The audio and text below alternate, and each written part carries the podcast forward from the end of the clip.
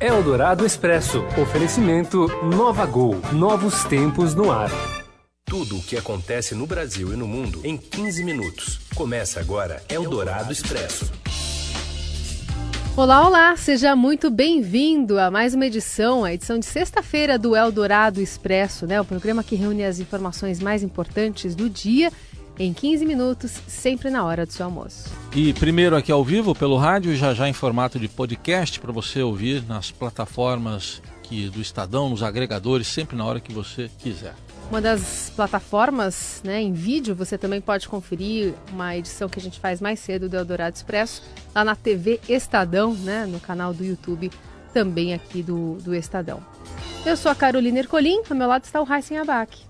E estes são os destaques desta sexta-feira, 14 de junho de 2019. Jair Bolsonaro anuncia que vai demitir o presidente dos Correios, que ele acusa de ter agido como sindicalistas. Manifestações contra a reforma da Previdência atingem parcialmente os transportes públicos em vários estados. E a Copa América começa hoje. No jogo de abertura tem Brasil e Bolívia se enfrentando no estádio do Morumbi, aqui em São Paulo. Eldorado Expresso. O presidente Jair Bolsonaro anunciou hoje que vai demitir o presidente dos Correios, general Juarez Aparecido de Paula Cunha. Em café da manhã com jornalistas, o presidente justificou que Cunha foi ao Congresso e agiu como sindicalista. A repórter Renata Agostini participou do encontro, informa aqui no Estadão que Bolsonaro, que convidou o general Santos Cruz para ocupar a vaga, mas adiantou que não tem o nome do substituto. Né? Santos Cruz foi demitido nesta quinta-feira da Secretaria de Governo, ministério que cuida, por exemplo, da verba de publicidade do governo. No último dia 5 de junho, o presidente dos Correios esteve no Congresso quando fez críticas ao processo de privatização da empresa. E nesse café da manhã com jornalistas, Bolsonaro também disse que ainda avalia se vai vetar a volta da bagagem gratuita em voos. A medida provisória que abriu o mercado das empresas aéreas também prevê gratuidade nos voos domésticos para bagagem de até 23 quilos em aviões com capacidade acima de 31 lugares. O presidente Bolsonaro tem até segunda-feira, agora, dia 17, para sancionar o texto. E o ministro da Justiça e Segurança Pública, Sérgio Moro, afirmou ao Estadão que não vai se afastar do cargo, alvo de ataque cibernético e de vazamento de diálogos atribuídos a ele com procuradores da Lava Jato no Telegram, Moro disse que o país está diante de um crime em andamento, promovido conforme a sua avaliação por uma organização criminosa profissional. Também desafiou o site Intercept ao afirmar: se quiserem publicar tudo, publiquem, não tem problema. Moro afirmou que não há riscos de anulação do processo do triplex do Guarujá que levou à prisão do ex-presidente Lula. O ex-juiz da Operação Lava Jato vê viés ideológico, partidário, político na divulgação das mensagens tiradas do aplicativo do coordenador da Força Tarefa em Curitiba, Deltan Dallagnol. Aliás, o repórter Ricardo Brandt conversou conosco, disse que Moro falou ainda em sensacionalismo, né, e disse que réus e investigados da Lava Jato teriam interesse no caso ele veio para isso, para dizer, olha, né, pra, vamos parar com essa história de sai, vamos deixar o cargo, vamos se afastar, estou isento da investigação. Pela primeira vez faz uma referência clara de que há uma suspeita, sim, de que há interesses político-partidários, há interesse de investigados da Lava Jato, e tenta chamar todas as instituições. Quando ele fala, olha, o alvo não é só a Lava Jato, quando ele traz, eh, cita inclusive o caso do, da, da, do surgimento do nome do ministro Luiz Fux aí nas conversas. Está aí o repórter Ricardo Brandt, que assina junto com Fausto Macedo esta entrevista exclusiva de Moro. Aliás, o ministro não reconhece a autenticidade das mensagens, né? Nessa primeira entrevista, após ter virado alvo dos hackers, ele desafiou a divulgação então completa desse material. E hoje Sérgio Moro voltou a repetir que não cometeu nenhuma ilegalidade durante a Operação Lava Jato. Quem acompanhou foi o repórter Daniel Vetterman, que tem mais informações de Brasília. Olá, Heisen, olá, Carol. E depois da entrevista ao Estadão, o ministro da Justiça e Segurança Pública, Sérgio Moro, participou nesta sexta-feira aqui em Brasília de uma cerimônia para apresentar a operação que cuidará da segurança da Copa América. Ele repetiu que não cometeu nenhuma ilegalidade durante os trabalhos na Operação Lava Jato, mas afirmou que pode ter cometido algum descuido formal ao repassar informações a procuradores do Ministério Público por meio de mensagens de celular. O ministro afirmou que o caso está sendo investigado e que suspeita da atuação de um grupo criminoso para atacar as instituições brasileiras. Vamos ouvir o que o ministro falou. Eu acho que simplesmente receber uma notícia crime e repassar informação não pode ser qualificado como uma conduta imprópria. É? Ali nós temos que compreender o contexto do trabalho que havia na 13ª Vara naquela época. É? Então nós atendimos várias questões urgentes, operações que envolviam o enfrentamento de pessoas muito poderosas envolvidas em corrupção. Então tinha uma dinâmica do trabalho que era muito intensa. E, eventualmente pode ter havido algum descuido formal, mas enfim, isso não é nenhum ilícito, se é, é a indagação nesse, nesse sentido. Eu não cometi nenhum ilícito, estou absolutamente tranquilo com relação a todos os atos que cometi enquanto juiz da Operação Lava Jato. Eldorado Expresso. Manifestações contra a reforma da Previdência atingem 20 estados e o Distrito Federal e foram afetados esses estados na manhã desta sexta-feira. A greve geral foi convocada pelas centrais sindicais e atingiu parcialmente os transportes públicos. Vamos atualizar as informações primeiro com a situação em São Paulo. Repórter Gilberto Amêndola. Olá, amigos da Rádio Eldorado. Desde manhãzinha, desde as 5 e meia da manhã, a gente começou a visitar algumas estações e terminais de ônibus e de metrô. A gente passou primeiro pelo Jabaquara, que estava completamente fechado é um terminal de muito movimento, mas que hoje era praticamente um terminal fantasma. A gente viu algumas pessoas que, enfim, não sabiam, pagaram para ver se realmente a estação estaria fechada, ela estava completamente fechada. Depois nós chegamos aqui agora no início da tarde na estação Sacomã da linha verde do metrô. A estação também está fechada e aqui a gente consegue acompanhar é algo bem curioso que são pessoas que de frente para o portão amarelo da estação do metrô, portão completamente fechado, essas pessoas se aproximam do portão e tiram uma foto ou mesmo uma selfie para imediatamente enviar via WhatsApp para o coordenador, para o patrão, enfim, chefe, para a empresa, para provar e para justificar o motivo do atraso ou da falta. Foi uma cena muito comum aqui na estação da linha verde do metrô a Sacomã, que continua completamente fechada. E a CPTM funciona normalmente, segundo a SP Trans. Os ônibus também estão circulando em sua quase praticamente a totalidade. E nas linhas de metrô a gente tem algumas diferenças. Na linha 1 azul, entre a Saúde e a Estação Luz, o usuário consegue circular normalmente. Na linha 2 verde do metrô, que é essa que a gente se encontra agora, o usuário consegue circular entre a Vila Madalena e o Alto do Ipiranga. Na linha 3 vermelha do metrô, aquela que atende a Zona Leste, o usuário consegue circular entre a Marechal Deodoro e a Penha. Lembrando que o monotrilho está parado, não funciona hoje. Estão funcionando normalmente a linha 4 amarela e a linha lilás. Também ressaltando que durante a manhã o rodízio não foi suspenso. Existe sim uma expectativa que agora à tarde, por conta da volta, né, a gente tem uma expectativa de que agora o outro momento de pico na cidade seja depois das 5 da tarde, quando as pessoas começarem a voltar para suas casas. Então ainda existe essa possibilidade, essa expectativa da prefeitura, quem sabe, é, rever e liberar o rodízio. Mas por enquanto, por enquanto, tem que deixar bem claro, está valendo o rodízio rodízio. O rodízio não está suspenso por enquanto, então se informe antes de sair do seu trabalho, antes de sair de sua casa, se a prefeitura tomou uma outra é, iniciativa ou não. É isso aí, gente. Continuamos circulando pela cidade. Um abraço para vocês e até a próxima. É o trabalho de Gilberto Amêndola, se referindo aí ao final rodízio, né? Hoje para carros com placas finais 9 0, quem vem de fora aí de São Paulo para cá também está sujeito a essa restrição. E o Márcio Dozan agora traz mais informações sobre a greve no Rio de Janeiro. Márcio. Olá, Carol. Olá, Heisen. Olá a todos. A paralisação nacional contra a reforma da Previdência e os cortes na educação teve poucos reflexos aqui no Rio de Janeiro. O transporte público funcionou normalmente desde as primeiras horas da manhã. É, ônibus municipais, metrô, trens, as barcas que ligam Niterói ao Rio de Janeiro funcionaram normalmente e isso acabou impedindo que a paralisação tivesse maiores reflexos.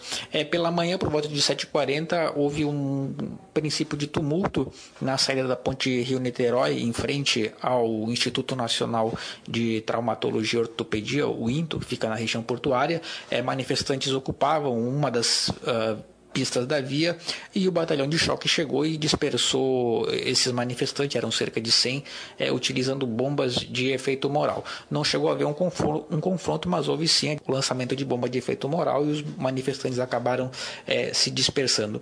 E em Niterói, no Grande Rio, houve um caso mais grave, uma mulher de 35 anos, ela foi atropelada por um veículo que furou uma manifestação que acontecia é, no bairro de Icaraí. A mulher teve que ser atendida pelo corpo de bombeiros e foi encaminhada ao Hospital Azevedo Lima, hospital estadual, que ainda não forneceu informações sobre a situação de saúde dela.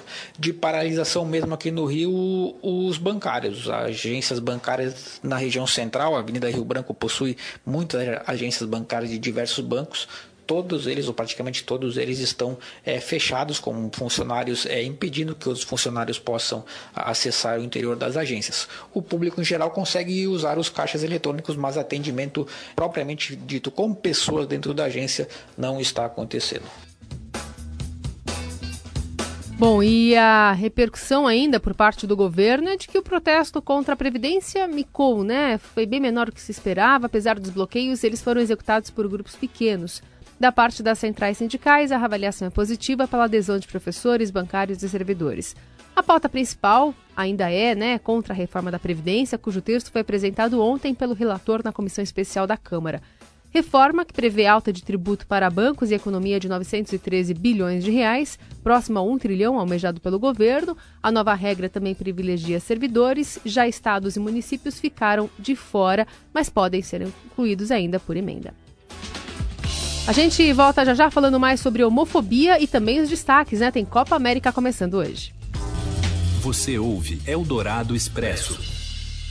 Se você está escutando este programa, é porque não gosta de perder tempo. É para pessoas como você que a Gol tem o Gol Mais Conforto, com mais espaço entre as poltronas em todos os voos, para você descansar enquanto viaja, além das exclusividades da TV ao vivo e internet em todos os destinos, para você continuar fazendo o que quiser a bordo e chegar mais longe. Assim é a Gol, dando mais vida ao seu tempo, do jeito do brasileiro, que é o jeito da Gol. Nova Gol. Nova Novos tempos no ar.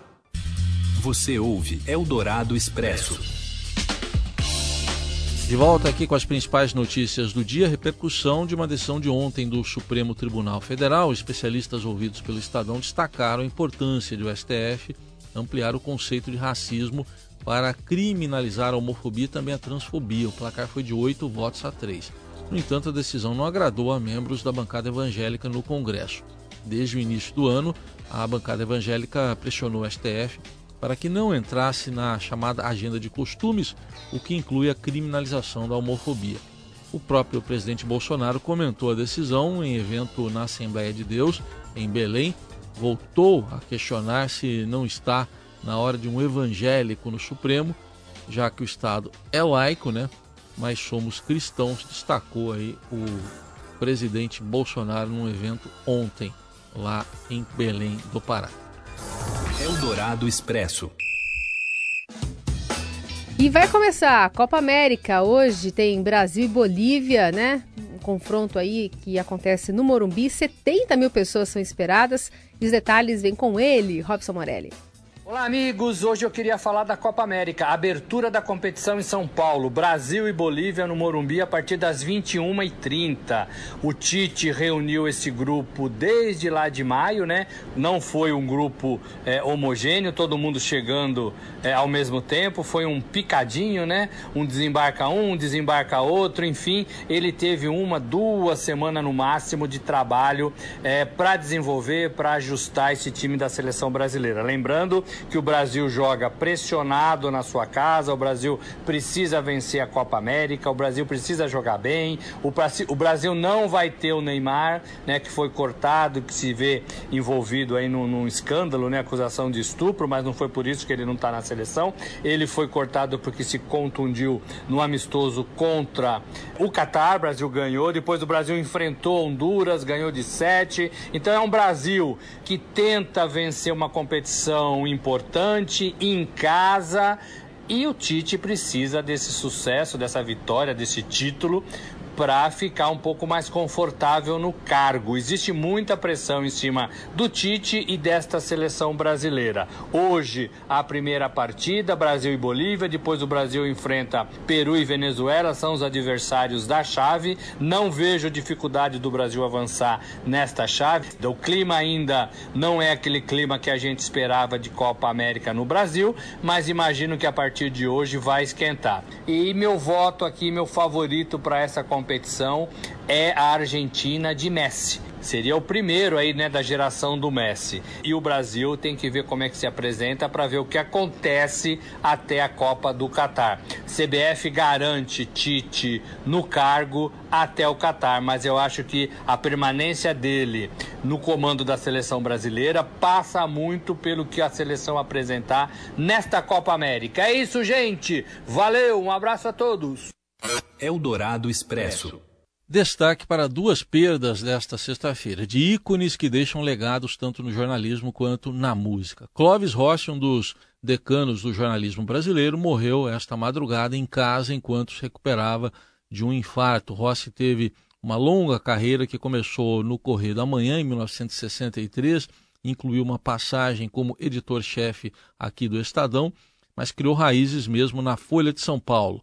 Clóvis Rossi tinha 76 anos e morreu vítima de um infarto e deixa mulher, três filhos e três netos. Registro também para André Midani, produtor e músico, estava internado com câncer, faleceu aos 86 anos. A gente está ouvindo aí Chico Buarque, né? Essa moça está diferente. Essa moça tá diferente, já não me... Já que Midani, foi de Midani, né? A decisão de reduzir o elenco da Philips, né? Quando comandava a gravadora em mais de 100 artistas, centrando em 50 nomes de estilo que viria a ser popularizado como MPB. Entre eles estava Elis, Gal Costa, Gilberto Gil e ele, Caetano Veloso. A gente convidou o editor do Caderno 2 do Estadão, Biratã Brasil, para falar um pouquinho mais sobre a trajetória de Midani. Oi, Birá. Oi, Carolina. Oi, Heisen, tudo bem? Pois é, a lista de perdas na cultura continua aumentando, infelizmente. Dessa vez morreu o produtor musical André Midani. Ele estava internado no Rio de Janeiro e morreu aos 86 anos. O diagnóstico, segundo a família, foi câncer. Olha, Midani foi um dos maiores nomes da indústria fonográfica aqui no Brasil. Ele trabalhou com artistas de sucesso da bossa nova até o rock. Ele foi um dos mais importantes produtores da indústria musical brasileira, especialmente entre os anos 60 e 90. Ele participou, por exemplo, da divulgação e da repercussão da bossa nova já no final dos anos 50, quando trabalhava na então gravadora Philips. Depois, ele ainda ajudou a consolidar o talento da geração tropicalista, já na década de 70. Ou seja, dá para notar que nessa época a Philips reunia uma verdadeira constelação de estrelas da música brasileira. Olha, eram nomes como Elis Regina, Caetano Veloso, Gal Costa, Maria Bethânia, Nara Leão, Gilberto Gil, Mutantes, Erasmo Carlos, Raul Seixas, Jorge Ben e olha, muitos outros. O Midani também teve papel fundamental na guinada sofrida pelo rock brasileiro nos anos 80, impulsionando grupos como Titãs, Kid Abelha, o Ira e o Traje a Rigor. É, numa entrevista ao Estadão, ao repórter Júlio Maria, ele contou detalhes desse período que ele foi um dos, um dos midas da música brasileira, quando havia a famosa caixinha para poder colocar as músicas nas rádios e também para promover certos artistas. Eu recomendo dar uma olhadinha lá no arquivo do Estadão, procurando pelo nome do André Midani. É isso, grande abraço para todos.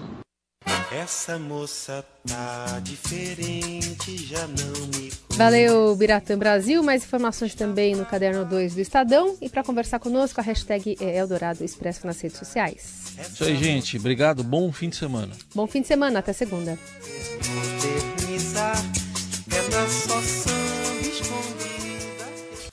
Você ouviu Eldorado Expresso tudo o que acontece no Brasil e no mundo em 15 minutos. Eldorado Expresso. Oferecimento Nova Gol. Novos tempos no ar.